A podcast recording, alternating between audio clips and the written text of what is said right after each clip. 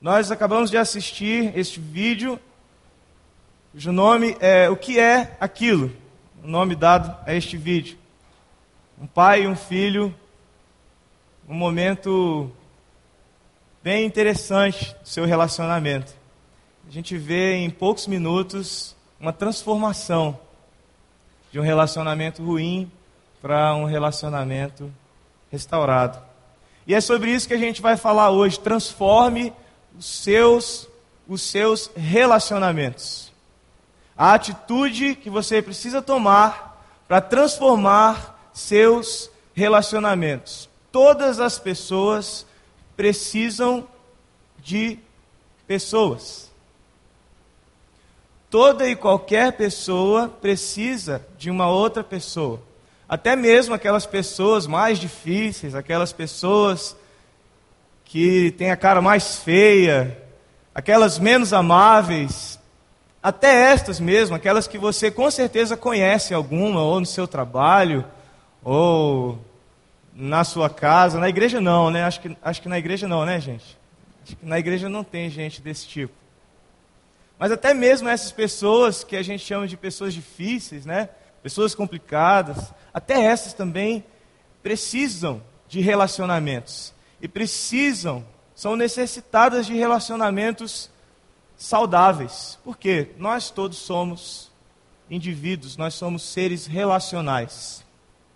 Nós fomos criados por um Deus que valoriza o relacionamento.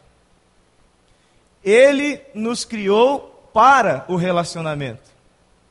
Um homem perguntou para Jesus eu vou traduzir em minhas palavras aqui. Um homem perguntou para Jesus o que realmente importa. De todas as coisas importantes, o que é o mais importante?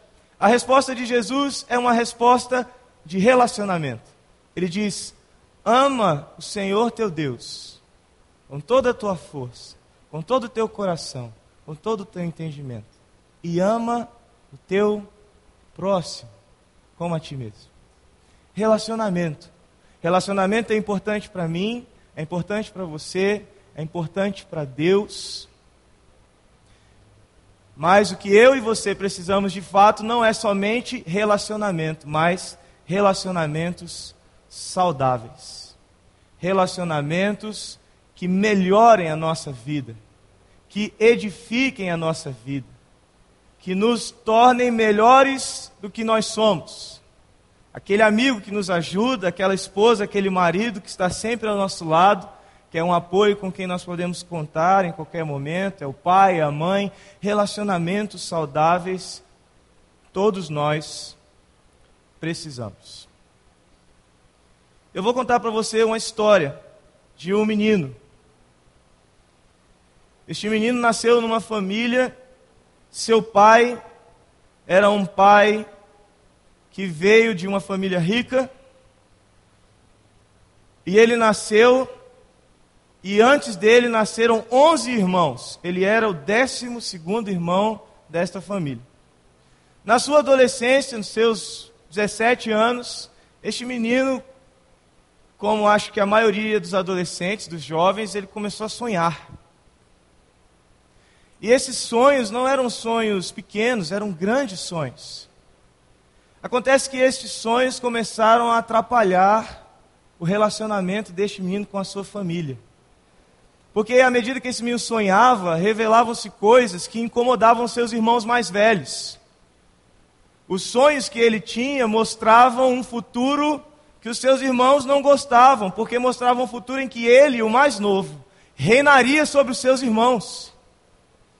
E então seus irmãos deixaram o coração ser tomado de inveja, de egoísmo, de ciúmes, e ali instalou-se um problema de relacionamento dentro daquela família. Veja você que foi um problema tão grave, mas tão grave, que esses irmãos pegaram esse irmão mais novo, levaram para um lugar distante, jogaram ele num poço fundo para deixá-lo ali morrer. Eu não sei quantos aqui tem irmão mais novo. Deixa eu ver aqui, quantos tem? Não sei se você já passou por essa síndrome, assim, de querer jogar teu irmão num poço. Mas eu acho que é bem comum acontecer isso.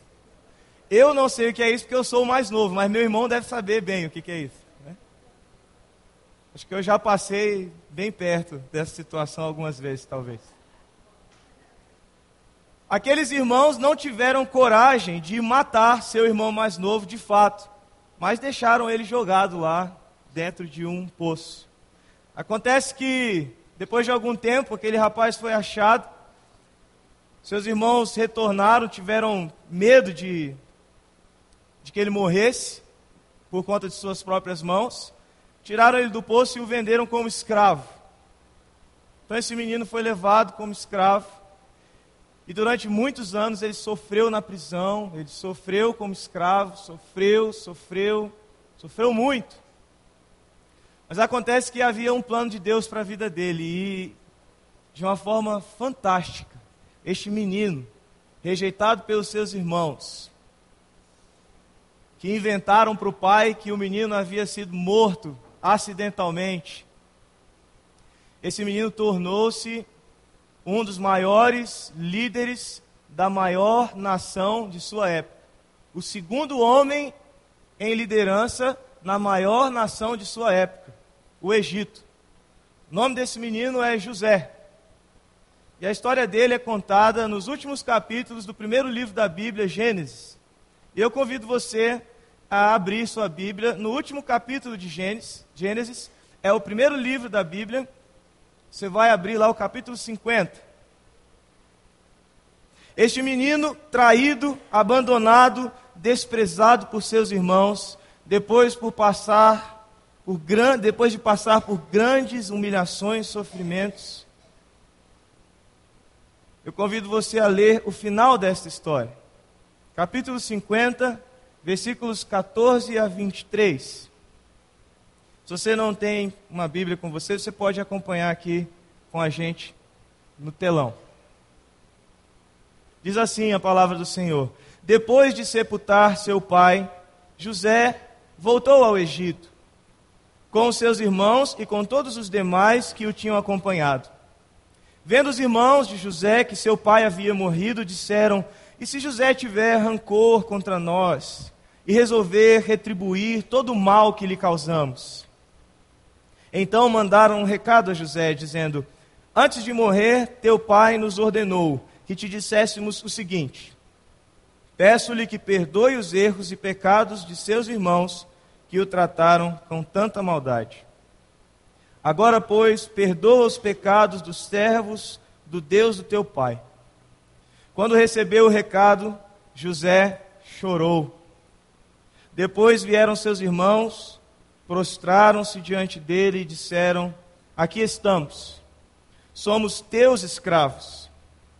José, porém, lhes disse: Não tenham medo, estaria eu no lugar de Deus? Vocês planejaram o mal contra mim, mas Deus o tornou em bem, para que hoje fosse preservada a vida de muitos. Por isso não tenham medo, eu sustentarei vocês e seus filhos. E assim os tranquilizou e lhes falou amavelmente. José permaneceu no Egito com toda a família de seu pai. Viveu 110 anos e viu a terceira geração dos filhos de Efraim. Além disso, recebeu como seus os filhos de Maqui, filho de Manassés. Esses dois citados aqui, Efraim e Manassés, eram irmãos de José.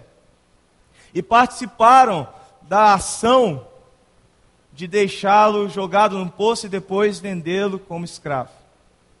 Mas esse texto termina nos mostrando a transformação de um relacionamento destruído em um relacionamento restaurado. José viu a terceira geração dos filhos de seu irmão. Mas não só isso. José recebeu como seus filhos os netos do seu irmão. Quero convidar você a orar, feche seus olhos. Senhor Deus, nós lemos a tua palavra E a tua palavra, Deus, é verdade. A tua palavra é absoluta, inegável verdade. Nela, Deus, eu deposito a minha vida sem vacilar. E o desejo do meu coração nesta noite é que vidas aqui também sejam depositadas em Jesus Cristo, no poder da tua palavra, Senhor. Que relacionamentos aqui sejam restaurados e transformados no poder de Jesus Cristo, como foi restaurado o relacionamento de José com sua família, seus irmãos. Que também haja restauração neste lugar, em nossas vidas, em nome de Jesus. Amém. Transforme seus relacionamentos. É o desafio para você nessa noite. Se você tem vivido dificuldade em alguns dos seus relacionamentos, ou em vários dos seus relacionamentos, ou talvez até em todos os seus relacionamentos, você vive dificuldades. O desafio para você nesta noite é transforme seus relacionamentos em relacionamentos saudáveis, que vão melhorar a sua vida e a vida dos que estão ao seu redor.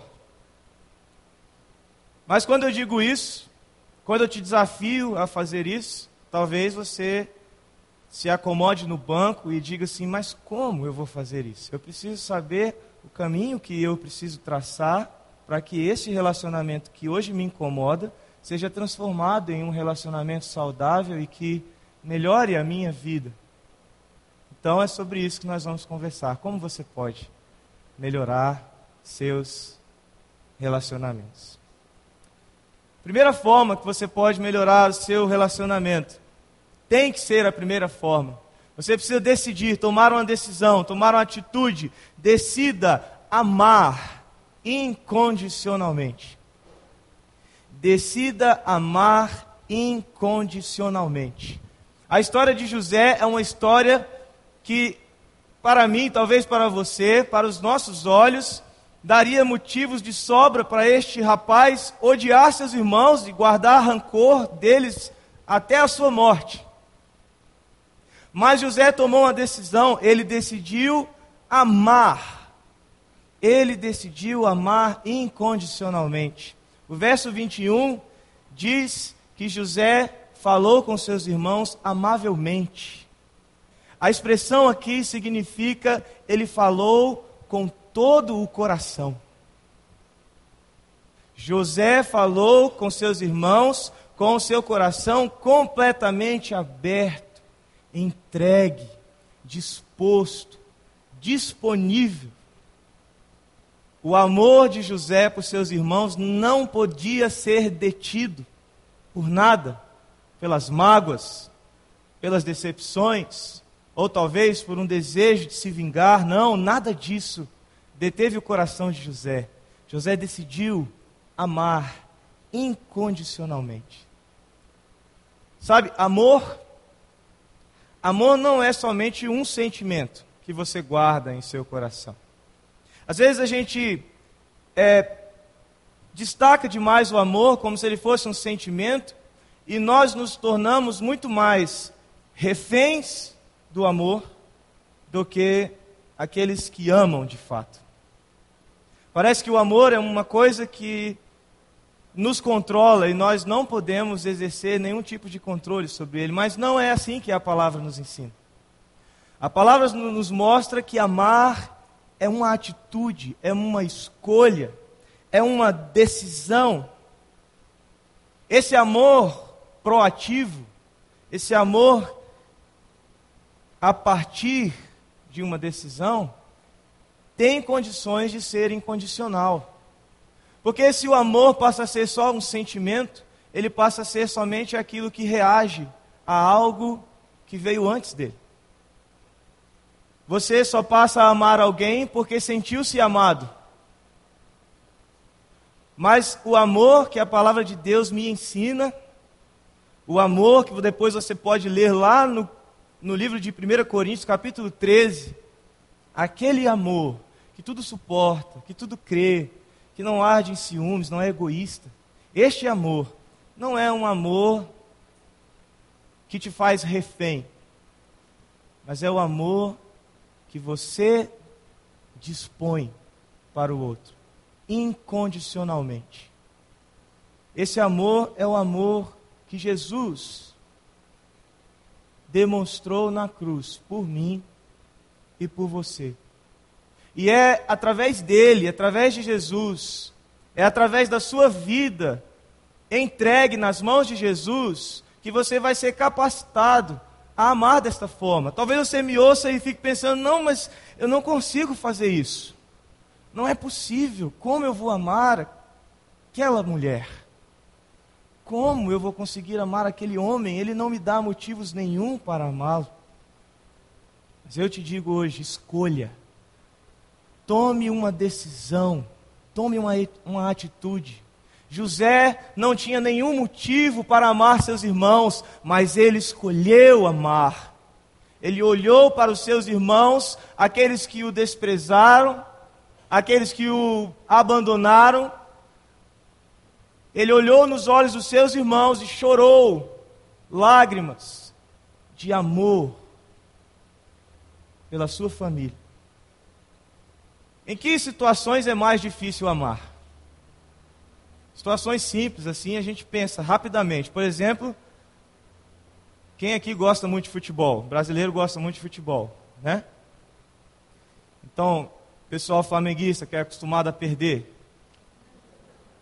difícil a gente amar o juiz quando ele, né, dá um jeitinho pro Vasco ganhar do Flamengo. É difícil amar, não é? Os vascaínos concordam comigo? Outros exemplos mais simples. Às vezes é difícil a mulher amar o marido, que pela milésima vez deixou a toalha molhada em cima da cama depois de você já ter falado 500 vezes. Ou deixou a pia com aquela mistura agradável visualmente de creme de barbear e pelos dentro da pia. A mulher chega lá para secar o cabelo, para escovar o dente, né? E tem assim um uma coisa estranha dentro da pia, uma coisa difícil de se definir. Ou então no trânsito, quando você está pessoal que mora em Águas Claras conhece muito bem isso, né? Você está naquele trânsito, aquele engarrafamento, 5 quilômetros de engarrafamento. Aí vem um cara num Chevette 82, passa do seu lado pelo acostamento assim, e logo passa você, ele dá seta para entrar na sua frente. Você tem que decidir amar. Amar não é resultado de um, de um ato anterior. Amar não é uma reação, amar é uma ação, é uma atitude, é uma escolha. Muitos casamentos, muitos casamentos não permanecem, porque não há disposição para amar incondicionalmente. Para muitos é mais fácil desistir do que amar, é mais fácil se render do que agir. João no Evangelho de João, capítulo 13, 34, diz: Um novo mandamento lhes dou: amem-se uns aos outros como eu os amei. Vocês devem amar-se uns aos outros. Jesus está falando: amem-se como eu os amo. Como Jesus me amou. Jesus te amou, mesmo sem ainda você ter feito nada em relação a Ele. A palavra de Deus diz que ele nos amou quando nós ainda éramos seus inimigos. Ele nos amou. É com esse amor que você precisa amar. Segunda coisa, segunda atitude que você precisa tomar para transformar o seu relacionamento é disponha-se a servir. Jesus disse aos discípulos, no capítulo 22 do Evangelho de Lucas, versículo 26, que o maior deve ser aquele que serve. Ele diz que ele mesmo, o Filho de Deus, veio para este mundo não para ser servido, mas para servir. E o que a gente tem visto hoje é que não somente na igreja as pessoas têm entendido a importância deste, desta atitude, desta postura de serviço de servir.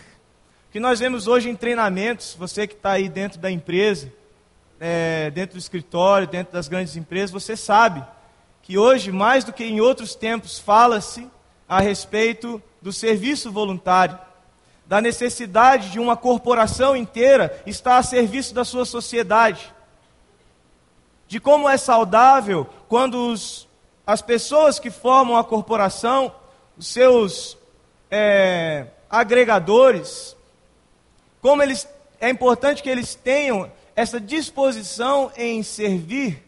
O exemplo disso é que hoje muitas empresas nem usam mais o termo empregado, funcionário, usa-se usa o termo colaborador.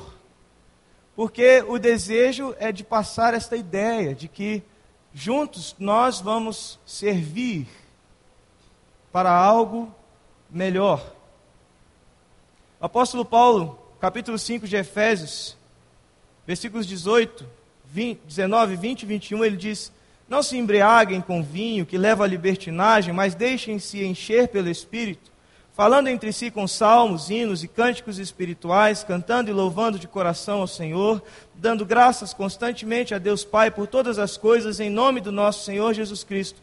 Sujeitem-se uns aos outros, por temor a Cristo. A palavra já ensinava, já ensina há milhares de anos o que as corporações hoje acham que estão descobrindo.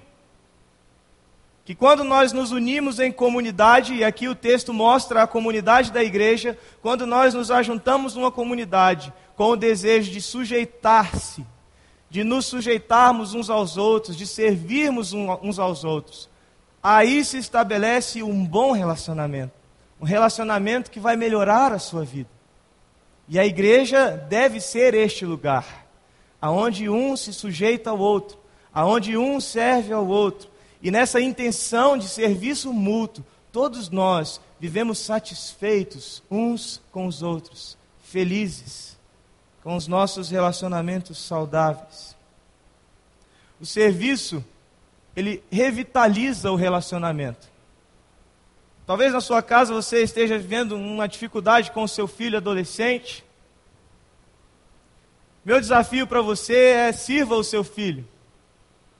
Mostre para ele que você não está acima dele somente, mas tenha momentos em que você mostra a ele que você está ao lado dele, que você está talvez até abaixo dele, não em autoridade. Quando falamos dessa forma, talvez a gente fique incomodado, achando que vai haver um problema de hierarquização, uma inversão de autoridades, mas não que Jesus ensina não é isso. É que quando nós servirmos, nós nos tornaremos inspiração para que outros sirvam. Se você serve a sua esposa, você vai inspirá-la a servi-lo. Se você serve seus filhos, seus filhos serão inspirados também a servi-lo. É isso que a palavra nos mostra. Um exemplo bem prático na vida, que faz parte da vida de todo mundo, é que eu e você podemos até ter problema com a polícia, sem ser criminoso, sem ser ladrão. Mas às vezes você pode ter um probleminha com a polícia. Um, uma multa, alguma coisa desse tipo. Tem gente que não é muito simpatizante dos militares. Não gosta do exército, ou não gosta da aeronáutica, ou não gosta da marinha, acha que os caras são muito pedantes, acha que esses caras podem dar ordem em todo mundo, chegam querendo dar ordem em todo mundo. Mas existe um, uma força, existe uma, um grupo que trabalha com a nossa segurança, com o qual eu tenho certeza que você nunca teve problema, dificilmente você vai ter, e quando você pensa neles, você pensa com um carinho enorme. Os bombeiros. Por que essa diferença? Por que, que o nosso coração é tão disposto a receber um bombeiro com um sorriso e um abraço, mas um policial a gente já Sente um friozinho na barriga? Será que eu fiz alguma coisa errada que eu não sei? Porque a natureza do trabalho do bombeiro é servir. O bombeiro existe, ele sobrevive, ele essa profissão subsiste do serviço. Quem serve cerca-se de gratidão. E a gratidão transforma rancor em admiração, transforma a amargura em amor Quando você tem um coração grato, você tem um coração disposto a amar aquela pessoa. Quando você é uma pessoa que serve as outras pessoas, você será cercado de corações gratos por quem você é, pelo que você faz. E essa gratidão que te cerca vai transformar os seus relacionamentos. Eu bem sei disso como quando vejo os pais de adolescentes, às vezes, felizes da forma que a gente trata os filhos. E eu tenho descoberto isso. Que quando alguém maltrata meu filho, é melhor me maltratar do que maltratar meu filho. Mas também quando alguém trata bem o meu filho, me ganhou, acabou. É meu amigo para sempre. A gratidão faz assim com a gente. Ela reprograma o seu coração para tornar-se um coração disposto ao outro. Então, para transformar o seu relacionamento, esteja disposto a servir, disponha-se a servir. Terceira coisa, você vai completar aí, seja criativo em beneficiar. O verso 23, que nós lemos aí da história de José, diz que José, além disso, diz, além disso, recebeu como seus os filhos de Maqui, filhos de Manassés.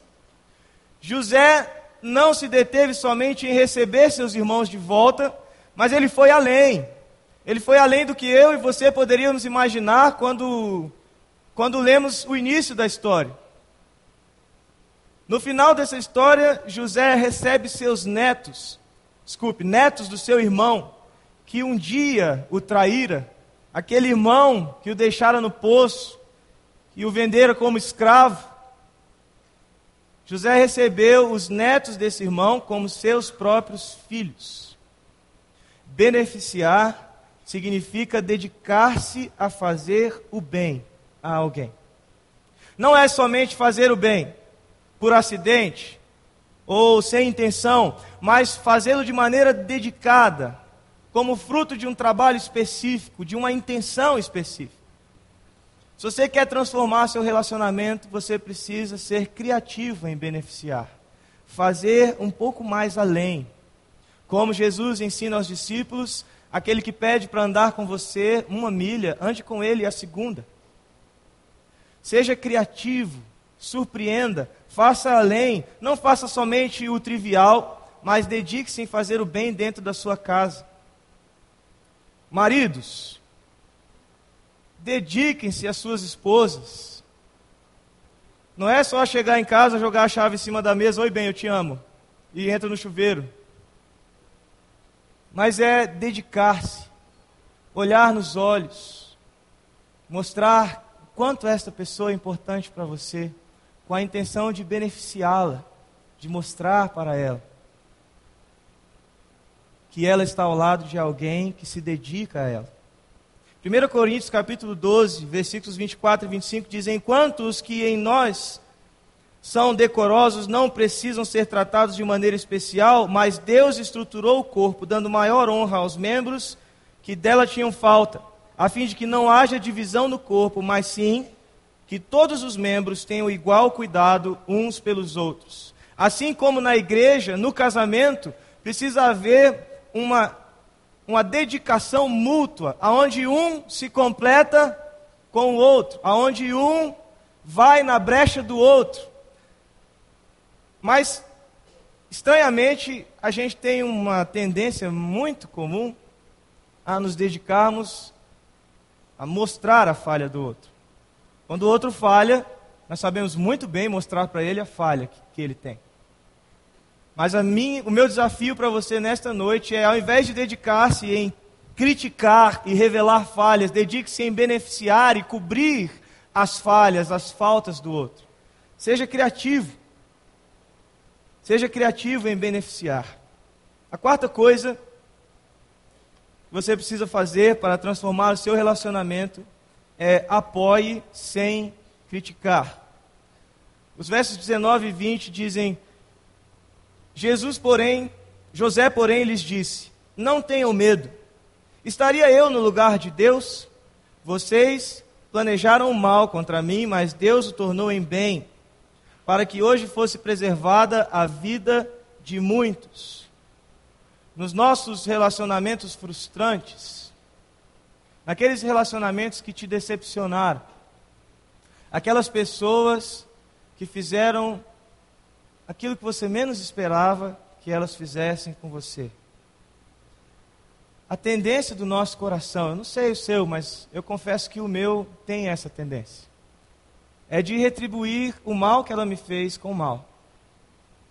É de retribuir a ofensa com a qual eu fui ofendido com uma ofensa. É de retribuir desprezo com desprezo. Quantas vezes eu já ouvi pessoas dizendo isso? Bom, se ela não quer nada comigo, então também não preciso dela. Se ele não quer, então, andar comigo, então também não preciso dele. Mas aqui o que nós vemos é um coração que não se consome na decepção, mas ele se abre para transformar o seu relacionamento. Ele se abre para ser um instrumento de transformação na sua casa, no seu lar, na sua família. Os irmãos tinham medo, achavam que José ia retribuir o mal com o mal, que José ia retribuir a ofensa com ofensa, o desprezo com desprezo. Mas José diz: Eu não sou Deus para agir com julgamento sobre vocês. Vocês planejaram o mal contra mim, mas Deus transformou em bem para que eu fosse um instrumento dele na restauração das suas vidas. Para que a vida de muitos fosse preservada através da minha disposição em ser usado como instrumento de transformação na vida de vocês. Apoiar sem criticar não significa você deixar de fazer aquelas críticas que edificam, que constroem, aquela crítica construtiva, mas significa você deixar de lado aquilo que destrói, aquilo que vem de rancor, aquilo que vem de amargura, e você transformar seu relacionamento num relacionamento construtivo, aonde as pessoas que estão ao seu redor se sentem apoiadas por você. Em Hebreus, o autor diz: encorajem-se uns aos outros todos os dias. Encorajem-se uns aos outros todos os dias. A quinta atitude que você precisa tomar para transformar o seu relacionamento é celebre as conquistas dos outros. Esteja com eles na alegria de suas conquistas. Esteja presente ao lado daqueles que estão contigo no momento de suas conquistas. José fez isso. José permaneceu com toda a família de seu pai e viu o crescimento desta família, viu a prosperidade chegar à vida dos seus irmãos. José participou do crescimento da família de Efraim. Na cultura judaica, filhos significam prosperidade. Então, quando a palavra diz que José viu a ter, até a terceira geração de Efraim, está dizendo que José estava lá quando Efraim prosperava. Ele estava ao lado de seu irmão, contemplando e participando das conquistas na vida de seu irmão mais velho.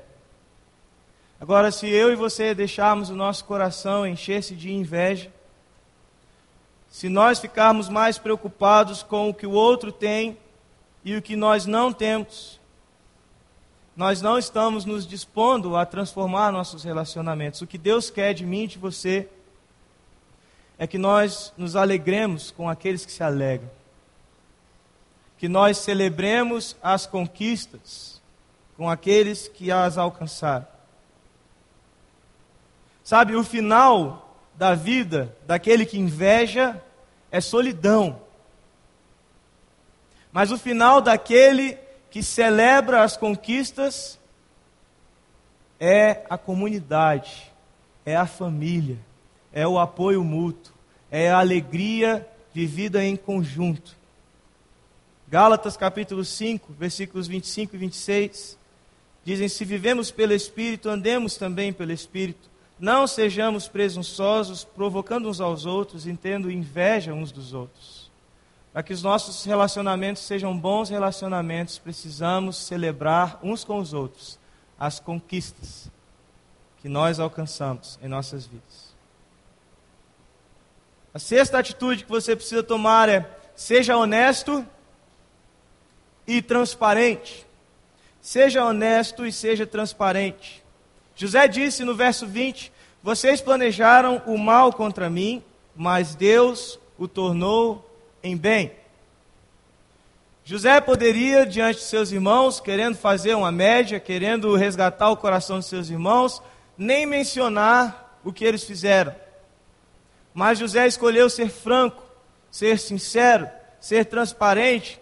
Ele disse: Eu sei que vocês fizeram mal. Eu sei que o coração de vocês planejou o mal contra mim. Mas Deus tornou em bem.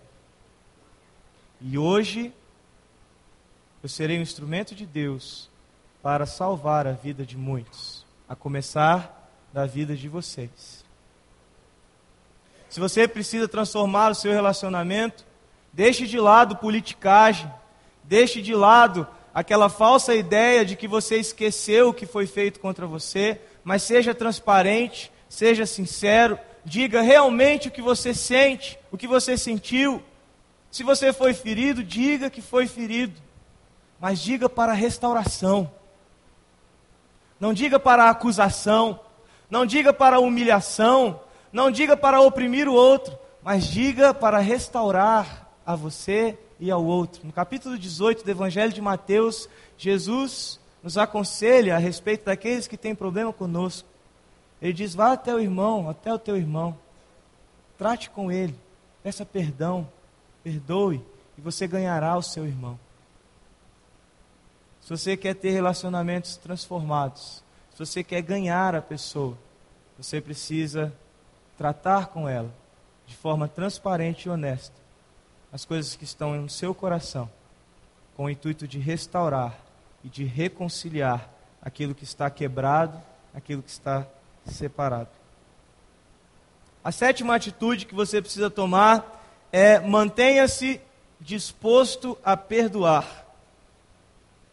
Os irmãos de José levaram a mensagem de seu pai, que dizia: Peço-lhe que perdoe os erros e pecados de seus irmãos, que o trataram com tanta maldade. Agora, pois, perdoa os pecados dos servos do Deus do teu pai. Quando recebeu o recado, José chorou. As lágrimas de José não foram lágrimas de um coração amargo, amargurado. Não foram lágrimas de um coração cheio de rancor guardado, com raiz de amargura. As lágrimas de José foram as lágrimas de um coração quebrantado, um coração aberto e disposto a perdoar. Se tem uma coisa que você precisa fazer para transformar os seus relacionamentos, é perdoar. O perdão vai libertar a sua casa daquilo que tem oprimido o seu lar. O perdão vai restaurar o casamento. O perdão vai restaurar os seus relacionamentos, aqueles mais difíceis e mais complicados.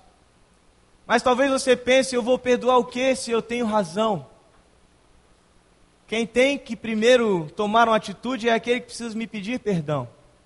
Mas perdoar significa também perder, abrir mão deixar de lado. O que Jesus fez por mim foi isso. Ele foi traspassado pelas minhas transgressões. Ele foi machucado e moído pelo meu pecado. Mas ele me amou mesmo assim. Ele morreu no meu lugar mesmo assim. Mesmo eu sendo tão mal. Você precisa estar sempre disposto a perdoar. E assim você vai transformar os seus relacionamentos. Por fim, esta última atitude, ela é talvez o início de tudo, apesar de estar por último, ela é na verdade a base de todas as coisas. Ela é o fim, mas ela também é o princípio. Assim como Jesus é. Jesus é o fim e também é o princípio. Ele é o autor e ele também é o consumador. Para você transformar o seu relacionamento na sua casa, você precisa desenvolver um relacionamento pessoal com Jesus. Você precisa relacionar-se com Jesus. E eu queria chamar a sua atenção para um versículo desse texto da história de José que nós lemos. Versículo 20, José diz: Vocês planejaram mal contra mim, mas Deus o tornou em bem, para que hoje fosse preservada a vida de muitos. Meu irmão, meu querido amigo, você que está aqui com a gente hoje, eu quero te dizer uma coisa. Aqui, neste versículo 20 do capítulo 50 do primeiro livro da Bíblia, milhares e milhares de anos antes de Jesus pisar este chão, o Evangelho de Jesus Cristo está marcado aqui, neste lugar, neste texto. José está dizendo: o mal que intentaram contra mim, Deus tornou em bem. Eu e você, o nosso pecado, intentou o mal contra Jesus Cristo, o levou à cruz e ele morreu no Calvário por conta do meu pecado e do seu pecado, mas Deus, Deus transformou o mal em bem. Deus fez Jesus ressurgir dos mortos. E porque Jesus Cristo venceu a morte, eu e você, a mim e a você foi dada a bênção maravilhosa de transformarmos nosso relacionamento não somente hoje e não somente para hoje, mas para toda a eternidade porque um dia estaremos eternamente no convívio de Jesus Cristo, e lá não haverá mais motivos para decepções, para amarguras, para tristezas, para frustrações, para brigas, desentendimentos. O lugar perfeito foi preparado para mim e para você, desde que sejamos encontrados com nossas vidas depositadas em Jesus Cristo. Desde que eu e você tomemos uma atitude de termos um relacionamento com esse Jesus, aquilo que é mal, aquilo que é ruim, será tornado em bem para a salvação da sua vida e da vida dos de sua casa. Eu tenho certeza disso porque eu vivo, eu vivi esta experiência. De ver os da minha casa sendo salvos.